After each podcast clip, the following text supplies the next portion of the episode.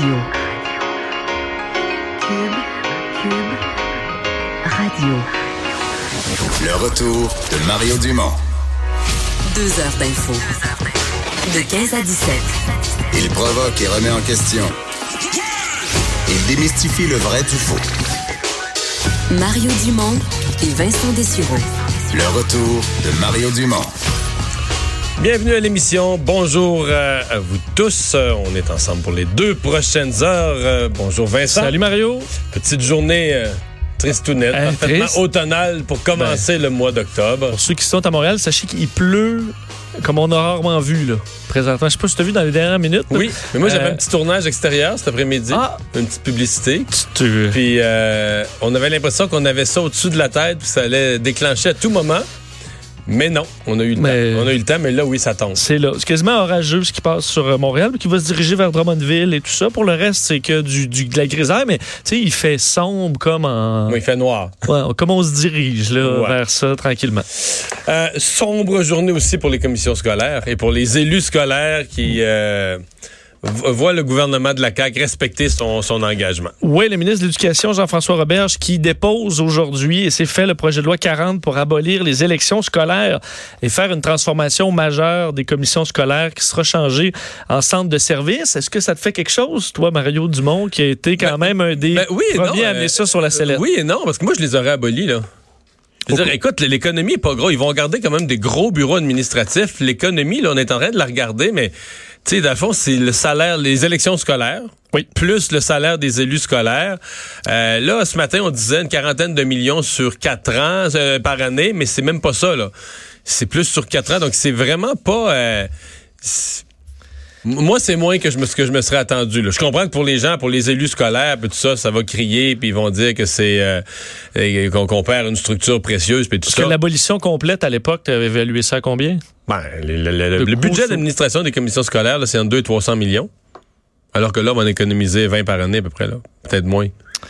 Une grosse différence, là. Oui, oui, mais euh, bon, faut dire que c'est une promesse de, de longue date euh, de la CAC et euh, qui, bon, vise, tu le disais, là, c'est surtout ce qui est touchant en premier, c'est euh, bon, les, les- centres de, de services scolaires vont être administrés par un conseil d'administration qui est composé de parents, euh, de membres du personnel, de représentants de la communauté. Alors, fini les élections scolaires. Pour la partie francophone, par contre, euh, il y aura un changement dépendamment de, de, de la langue parce que pour euh, les- le, le service anglophone, il y aura quand même quelques élections, là, donc euh, pour des membres au suffrage universel. Euh, un peu plus de pouvoir aussi pour le ministère, euh, le, le ministre de l'Éducation. Euh, bon, ça a été évidemment dénoncé, ça l'est par la Fédération des commissions scolaires du Québec, ça l'est par l'opposition aujourd'hui, mais ça a été déposé. Le mandat des commissaires actuels, ça va prendre fin le 29 février 2020, alors dans quelques mois à peine. Exemple, moi, j'ai toujours pensé qu'on devait mettre fin à la taxe scolaire. Qu'au niveau de la taxation foncière locale, tu as une maison, tu as payé une Oui. taxe foncière, mais que tu dois avoir juste un compte, puis que la portion taxe scolaire, tu l'envoies à la municipalité, fait que tu sauves toute une administration, là, le formulaire de taxe. Tu- Et l'argent, tu Que l'envoies ce soit dans les taxes municipales. ça fait, par- ça fait partie des taxes municipales, à la limite que tu aies un volet là, scolaire. là. Mais en échange de ça, la municipalité qui ramasse cet argent-là, tu lui donnes des responsabilités. Là. Tu dis, regarde, là, tu ramasses ce montant-là, ben, c'est toi qui vas aller déneiger la cour d'école, c'est toi la municipalité qui va tondre le gazon de l'école, c'est toi, limite, tu sais, tu donnes des, responsa- la euh, des responsabilités aux municipalités proportionnelles au montant de la taxe scolaire que tu leur laisses. Donc là, tu viens d'abolir toute une structure de taxation, tout un fonctionnariat. Pour... Parce que là, présentement, la, la taxe foncière là, divisée en deux, il y, a- il y a du monde qui administre ça, là, puis qui font le formulaire, puis qui, qui se trompent, puis qui... C'est vrai que pour l'entretien dont tu parles, euh, la ville est tout à fait Tout habilitée équipé. à le faire. Déjà des tondeuses à gazon, déjà des souffleuses, déjà tout ça. là. Exact. Faire faire la cour d'école de plus, ça serait quoi, là? Puis là, si t'allais plus loin, moi, ce qui était dans mon plan, c'était de dire, OK, mais à partir du moment où la municipalité a un rôle plus grand dans l'école, là, est-ce qu'on pourrait demander à la municipalité de mieux utiliser les gymnases, les bâtiments scolaires eux-mêmes, le gymnase, ou même les terrains sportifs à l'extérieur de l'école pour organiser du sport euh, hors, hors scolaire, là, hors école? que- tu sais, Ouais, parce que souvent le soir, tout ça, il est, c'est fermé, c'est mort, mort, mort. On a payé pour ça, puis c'est pas utilisé, puis c'est pas vrai là, que tu le préserves comme tu t'en sers pas. Là. Un gymnase, un bâtiment, là. Ouais, le plancher, il peut en endurer des souliers de Ben sport. oui, là. ben oui, ben oui, ben oui. Fait que c'est pour ça que euh, c'est une. Ça passe pour une grosse réforme, mais pour moi, ça demeure une demi-réforme. Mais penses-tu que c'est un premier pas dans le sens qu'on Peut-être. veut pas trop ébranler euh, Peut-être. Non, parce que ça va les crier quand colonnes du temple? Et on se lance quand même dans quelque chose. Je reconnais quand même que pour la CAQ, on se lance dans quelque chose de compliqué parce que euh, j'ai hâte de voir comment les oppositions vont se positionner. Mais moi, je pense que les oppositions vont se positionner ni pour ni contre, bien au contraire. Ils vont juste se mettre en attente, en disant, Ah, regarde, ça a l'air tout croche, cette affaire-là. Ils vont juste attendre comme les erreurs, de dire, OK, mais là, vous nous avez dit que là, il fallait qu'il y ait ici, ou qu'il y ait telle diminution, mais finalement, vous aviez dit 20% mais c'est 18% Mais comme les libéraux aujourd'hui, sur ce quoi ils tapaient, c'est le fait qu'il y a eu des fuites dans les médias Ouais. du Parce dossier. qu'ils voudront pas, ils- comme les libéraux vont vouloir défendre les commissions scolaires, mais ils voudront pas auprès du grand public se mettre dans une position aussi impopulaire parce qu'ils savent qu'il n'y a pas grand monde dans le public qui défend les commissions scolaires. Fait qu'ils vont se mettre comme entre les deux. Là. Ils vont veux pas te chialer- faire défenseur du statu quo, là. Ouais. Mais en même temps, tu veux pas approuver la réforme. Fait qu'ils vont dire que la réforme est tout croche. Sous-entendu, on aurait pu appuyer une réforme des commissions scolaires, là, mais pas celle-là. Pas celle-là, parce qu'elle est vraiment mauvaise. pourrite. oui. J'ai hâte de voir. Mais tu sais, euh, en même temps, moi je me dis, euh, quand on va les recevoir en entrevue, je vais vouloir avoir une position claire de la part des trois partis. Là. Québec solidaire, le PQ, euh, les libéraux. Vous êtes pour ou vous êtes contre? On garde les commissions scolaires ou on, opère la réforme? Moi, même qu'un parti d'opposition pourrait me surprendre puis dire qu'il souhaite l'abolition complète, là, tant qu'à faire qu'on fasse euh, le job au complet. Ça m'étonnerait. Mais j'ai hâte d'entendre. C'est c'est un débat qui va être euh, intéressant d'ici les fêtes. Mais moi, personnellement, je suis peut-être à contre-courant, mais moi, je trouve que ça va pas. Aujourd'hui, moi, je suis déçu parce que je trouve que ça va pas assez loin. En termes de- en termes d'économie, d'efficacité. Tout ça, ben, parce que je suis content. C'est mieux que rien, c'est sûr. C'est bien. Parce que je voyais sur les réseaux sociaux plusieurs personnes qui disaient Mario Dumont doit être, doit être content aujourd'hui. On a commencé, euh, je pense, c'est une position qui a été votée, là, si on fait l'histoire de la DQ, mais qui a été reprise par les libéraux ensuite. Avant la CAQ, c'est les libéraux qui ont repris ça. Tu as dit sur Yves Bolduc. là, Yves Bolduc avait dit, il a fait une conférence de presse que j'avais couvert en direct pour dire que si euh, que les élections scolaires de, là, je, je, je me trompe dans mes années, c'est 2014, si ça votait pas là, ça passe, C'est ça vrai, je me souviens. Tu te souviens de ça? Ouais, on disait faut que les gens sortent. Sinon, si on est si ça c'est bas comme d'habitude. Là, ça a on- voté à 4,8% Pas vrai? Puis là, après ça, c'est il dit- 4,8 Oui. Oui, non, excuse-moi, chez les francophones. Chez les francophones, pas dans l'ensemble. Dans l'ensemble. Avec les anglos, je pense qu'on était à 17, 18, ça faisait peut-être un, un taux de participation peut-être de 6 quand tu fais la moyenne de 10, mais chez les francophones, 4,8. Mais là, finalement, les libéraux n'ont pas trouvé que c'était assez bas pour euh, justifier, et qu'ils ont abandonné leur projet de réforme des commissions scolaires, mais Yves Bolduc, là, qui était, qui était brièvement ministre de l'Éducation, ça n'a pas été un gros succès, mais avait quand même repris ça. Puis ensuite, la CAQ l'a re-repris, puis le, le met de l'avant aujourd'hui. Parce qu'il n'y a pas Mais- beaucoup de gens qui nous écoutent en ce moment qui ont déjà voté euh, aux Au élections scolaires? Hey, c'est pas beaucoup de monde, là. Puis, en fait, il y, a beaucoup de choses qui n'ont pas été dites, mais je trouve qu'un des dangers d'un aussi faible taux de participation, c'est que, mettons, un groupe religieux, là, un peu militant, un peu organisé, là, d'extrémistes religieux, mais souvent, ces gens-là, tu sais, sont, tu eux, s'ils donnent un mot d'ordre, on va voter, là, puis dans une communauté, ils sont 1000, là. Mais la probabilité, c'est que le taux de participation va être à 99,9. là. 999 sur 1000 vont se déplacer puis vont y aller parce que tu comprends, c'est des gens mobilisés puis militants. Puis... Mais tu sais, ils pourraient prendre le contrôle, tu pourrais infiltrer. Tu sais, des, des petits groupes pourraient infiltrer des gens. Là. Parce que quand ça. C'est vrai qu'un taux de participation faible, ça ouvre la porte à ça. Ben, je comprends bien.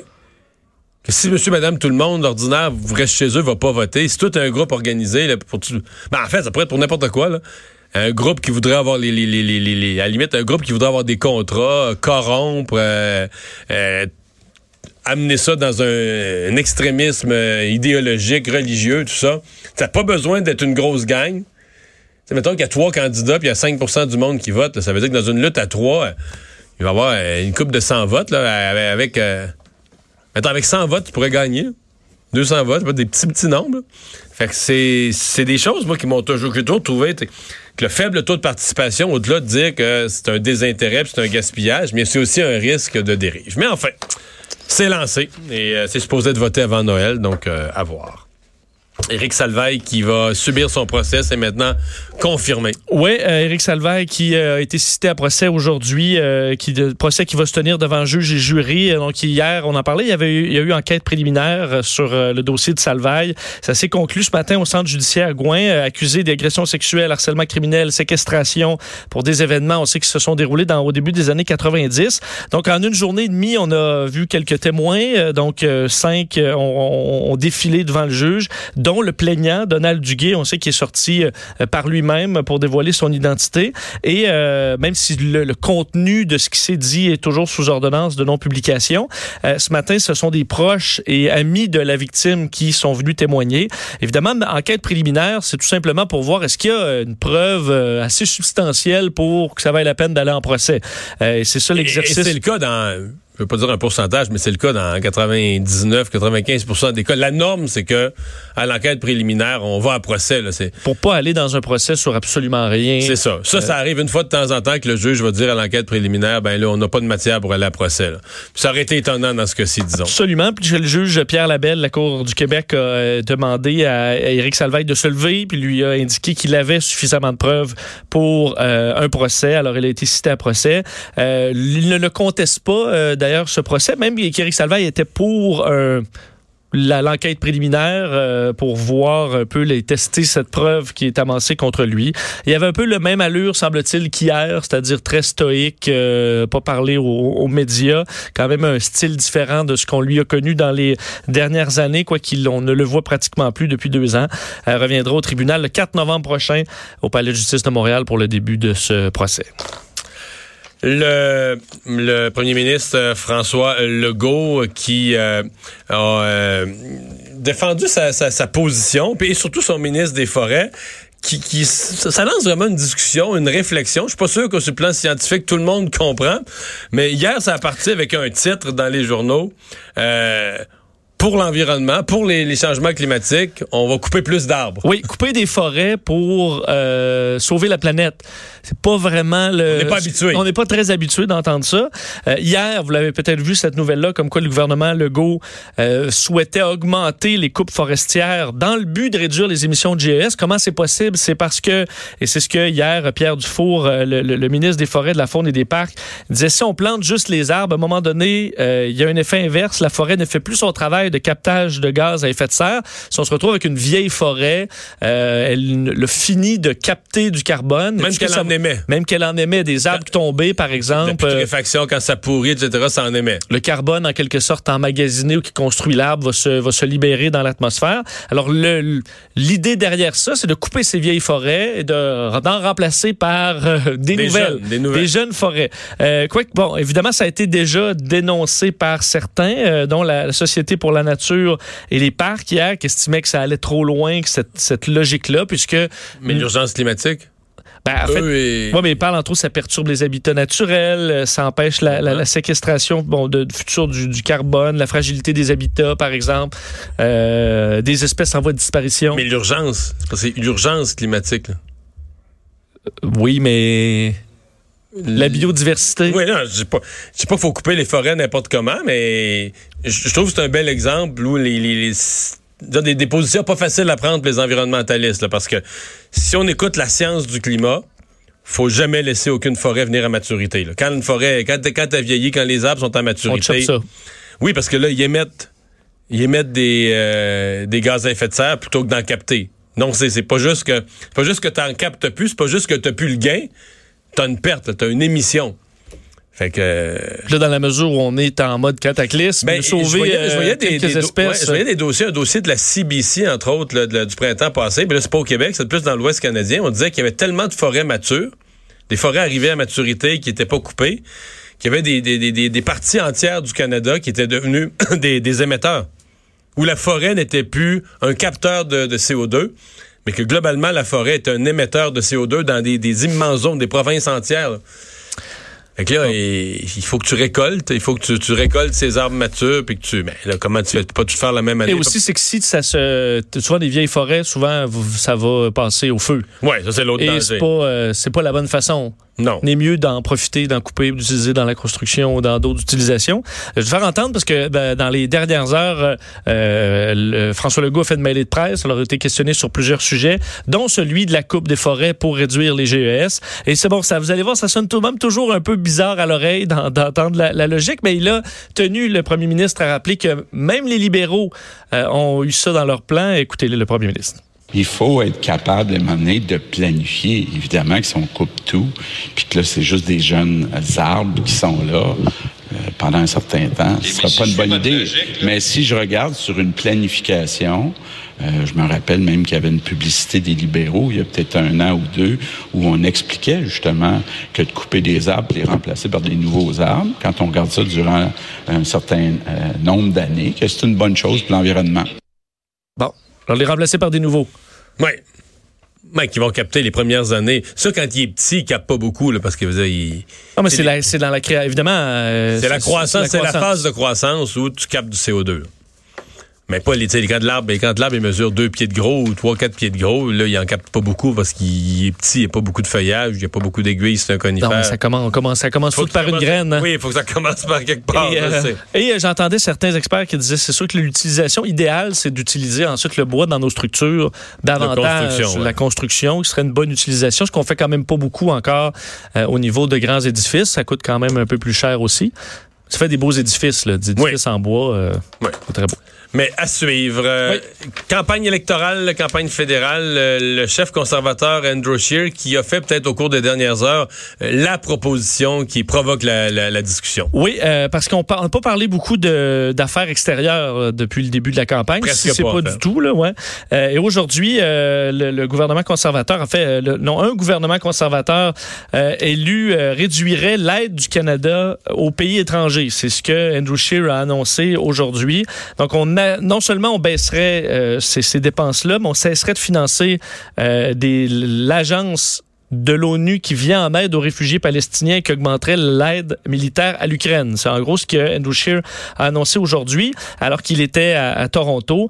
Euh, en gros, pour vous expliquer, euh, l'aide étrangère globale du Canada serait coupée de 25% donc passerait de 6 milliards à 4,5 milliards de dollars par année. Quoi qu'on irait davantage cibler certains pays. Euh, on redistribuerait de l'argent dans les pays les moins développés de la planète, dont les pays de l'Afrique subsaharienne. Donc des pays, là, on dit, au, euh, qui sont dans le, euh, selon l'indice de développement humain, inférieur à 0,6 sur une échelle allant de 0 à 1. Donc des pays les plus pauvres. Euh, ce que dit Andrew Scheer, notre philosophie est que les pays qui ont un indice de développement très élevé n'ont pas besoin du même appui que les autres. C'est un choix. On va rediriger l'argent de l'enveloppe pour l'aide étrangère pour appuyer les Canadiens. On mettrait un terme donc à de l'aide à ce qu'on appelle aussi des gouvernements hostiles comme l'Iran, la Corée du Nord par exemple. C'est pas des pays à qui on envoie un chèque non plus, il faut comprendre. Ils sont aidés par de l'argent canadien via des, Des programmes. des programmes qui vont aller aider vraiment, comme en Corée du Nord, là, on donne pas ça à Kim Jong-un, on va utiliser via certains programmes pour aider les populations sur place qui souffrent de famine ou, d'autres problématiques. Euh, dans ce qui a été annoncé, qui peut être vu comme euh, controversé, c'est effectivement l'arrêt du financement de l'Office de secours et de travaux des Nations Unies, euh, qui euh, vient en aide à 5 millions de réfugiés palestiniens.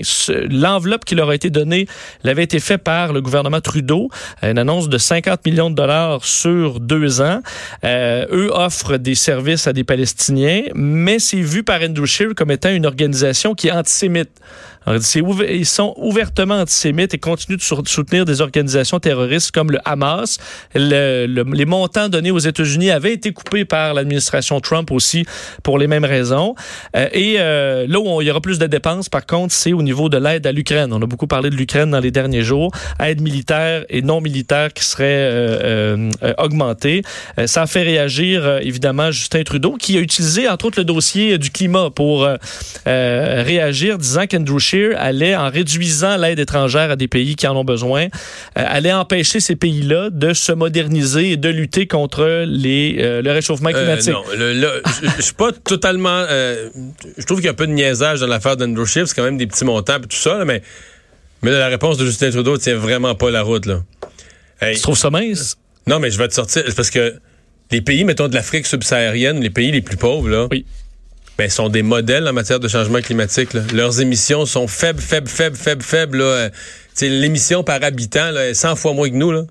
Ouais, même si on vieux tra- euh, tracteur à Ben, Kiboukan. Ben, parce qu'il y en a un pour tout le village. Il y en a un pour tout le village, C'est ça. ça. là. Ils n'ont pas euh, deux autos dans le cours, puis une maison à chauffer, puis... euh, voyons. les pays très pauvres sont des pays très, très peu émetteurs. là. Pas nécessairement par choix, là. C'est sûr qu'ils s'achèteront pas une Tesla, là.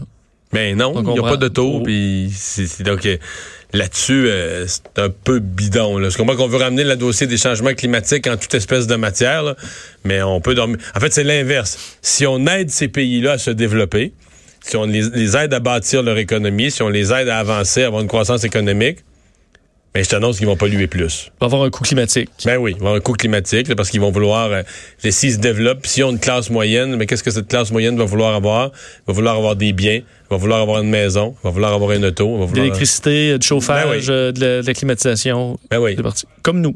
Ben oui. Je pense pas qu'ils vont dire, ben là, nous autres, là, on a de l'argent. Là, dans- dorénavant, on a un meilleur travail, puis ça nous fait un petit peu d'argent, on a de l'argent dans notre compte de banque, mais on le dépensera pas parce que, comme on vivait avant, là, nu-pied, puis pas de moyens, puis tout ça, on, on aime, on aimait cette vie-là, là, Oui. Fait qu'on va la garder au nom du climat. C'est pas vrai, là. C'est aide des pays à se développer, puis il avoir une conséquence climatique. C'est aussi triste que ça, là. Mais, tu, règles d'autres problèmes. T'aides un pays à se développer, tu auras un meilleur contrôle des naissances. Tu vas baisser le, taux de natalité, va venir. Donc, au niveau de la surpopulation, tu règles. Il faut toujours chercher un équilibre, mais je trouve que là, on charrie un peu. Je suis juste pas sûr. Est-ce qu'Andrew Scheer, est-ce que c'est un thème? C'est le genre de thème, probablement, qu'il y a une partie de la population qui se dit, ouais, 6 milliards, on dépense pas mal pour aider les autres pays, puis tout ça, fait que ça peut plaire un peu. Je veux dire, j'ai vu quand même passer plusieurs euh, des, tu sais, des euh, sur les réseaux sociaux là, une espèce d'affiche où tu vois un Trudeau puis là il, dilapide notre argent dans les autres pays puis s'occupe pas des Canadiens, ce qui est pas très vrai parce que le taux euh, de d'aide étrangère du Canada est très faible, mais euh, c'est quelque chose qui peut quand même être spiné là, je pense. Mais qu'on va qu'on vote vraiment en fonction de ça, que c'est vraiment un vecteur de vote, c'est pour ça que je suis pas, je suis pas certain de, de ça.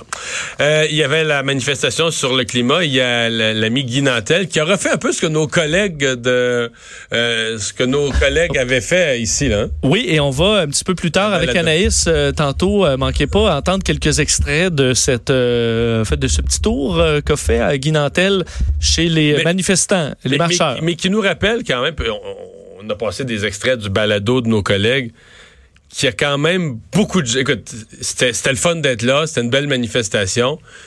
Il y avait une partie des marcheurs. Moi, je suis quand même frappé de tout ce que j'ai entendu, puis pas juste les... Même les... les, les- même les vox pop qui étaient faites par des vrais journalistes, pas du tout humoristiques, là. J'ai trouvé quand même qu'il y avait un... Je vais appeler ça, pour être poli, un faible niveau d'information, disons. Tu sais, Tu j'aurais dis, les gens sont, on n'arrête pas de dire, les jeunes sont vraiment conscientisés. Alors, t'as l'impression qu'ils en savent un petit peu plus. Mais ils sont conscientisés à, à la cause générale de l'environnement. En fait, j'en suis même à me demander quelle est la proportion des gens qui savent ce qu'on veut dire exactement par changement climatique? Parce que quand on leur parle, ils vont dire, oui, mais le, le plastique ou je jette plus mes mégots de cigarettes. Toutes On mêle plein d'affaires. mais toutes sortes de choses qui sont très bonnes pour l'environnement, pour la propreté de la ville, des, que je vais certainement pas dénoncer. Mais tu dis, ça n'a pas de rapport avec les changements climatiques, là. Aucun. Non, le plastique dans les océans, ça ne. C'est un, autre, pro- c'est un autre problème C'est une environnemental. problématique très sérieuse, mais c'est pas la même. C'est pas la même. Puis, je veux dire, tu pourrais ramasser tout le, le même matin, tu pourrais ramasser euh, dans une corvée planétaire avec des bateaux tout le plastique des océans. Tu aurais réglé le plastique des océans, bravo. Mais tu rien réglé ces changements climatiques. Surtout que tu aurais mis plein de bateaux, là. Ah, plein de bateaux à Ça moteur. aurait fait encore pire. Oui, c'est ça. C'est ça que. Puis, euh, sur les changements, j'aurais été curieux, mettons, à la marge, de faire un test à, mettons, aux 300 000 personnes. Mettons, est-ce qu'au Canada, là, il y a, en a mis un- Est-ce qu'il y a une taxe, qu'est-ce qu'il y a pour le changement climatique? Il y a une taxe carbone. Pour voir combien, quel pourcentage aurait voté oui puis non. J'ai peur qu'une majorité se serait trompée parce qu'on dit tellement les gouvernements font rien alors que le gouvernement Trudeau, dire, six provinces sur dix avaient déjà agi au cours des dernières années. Les quatre provinces qui n'avaient pas agi, le gouvernement Trudeau les a ramassées dans sa politique globale l'année passée. Donc là, les dix provinces, tout le monde au Canada a des actions là. Que ce soit pas, qu'on dise ce soit pas assez, je trouve ça correct. Si t'es un militant, tu veux qu'il s'en fasse plus, tu peux là. Mais quand tu quand affirmes que les gouvernements font rien, ça, ça sous-entend que tu t'es un peu documenté sur l'état de situation. Bon, je suis pas certain. Et là, euh, puis bon, manquez pas ça, dans une vingtaine de minutes, on va faire entendre quelques Quel- extraits de. Guy Nantel, mais ce qui m'a surpris, c'est que je voyais sur les réseaux sociaux beaucoup de gens qui critiquaient Guy Nantel en raison sais, en disant c'est malhonnête, on fait, puis ça, il dit Guy Nantel là, que les bonnes réponses, il aimait pas, parce que ce serait pas drôle, là. On met des gens qui savent pas, là. Il y en avait plusieurs jeunes qui savaient pas Mais il dit aussi qu'il n'y a pas de misère à en trouver, là. Ben, à mon avis, non.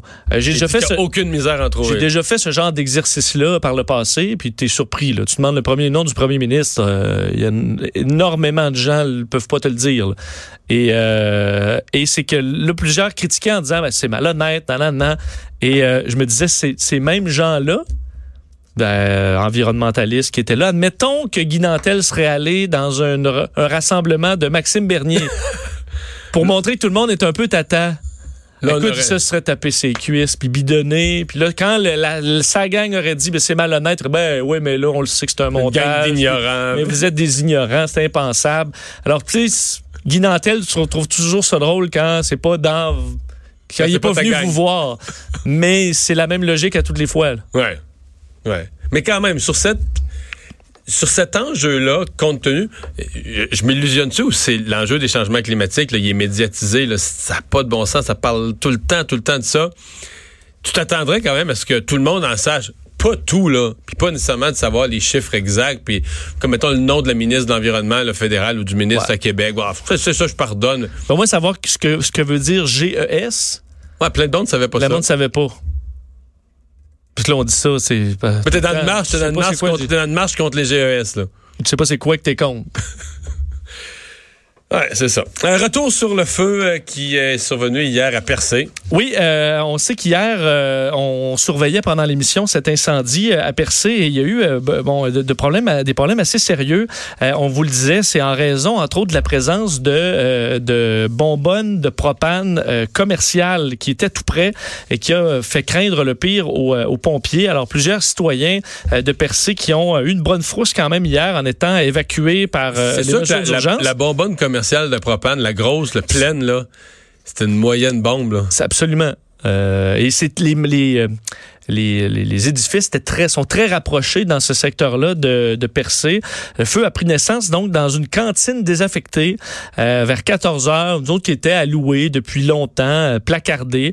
Euh, et l'incendie s'est étendu quand même assez rapidement. On parle d'un feu très intense au dire euh, du responsable des mesures d'urgence de la ville de Percé, Ghislain Pitts. Les bâtiments sont assez près les uns des autres. Ce sont des bâtiments de bois anciens, donc c'est ça est parti très rapidement. Euh, le bâtiment voisin a été quand même atteint. Alors on parle de deux bâtiments en feu à partir de 14h20 et euh, à ce moment-là, les pompiers n'étaient pas encore arrivés. Alors évidemment, ça prend du temps. On parle de pompiers volontaires euh, dans, qui, qui doivent arriver.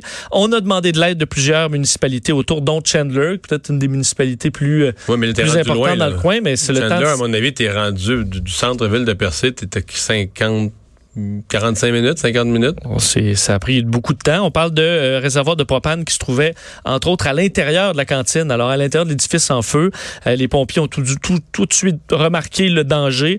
Alors, euh, on n'a pas pris de chance. On a évacué une, grande partie. Il faut dire que Percé, c'est encore dans une période touristique en raison de la chasse, entre autres, en, ra- en ra- raison des couleurs. Alors, on a fermé la 132 euh, sous- dans les deux directions pendant un bon moment, surtout en raison de, bien évidemment, des pompiers qui étaient installés, mais de la fumée aussi qui, avec le vent, se retrouvait sur, euh, sur la route. Euh, pas de blessés, heureusement.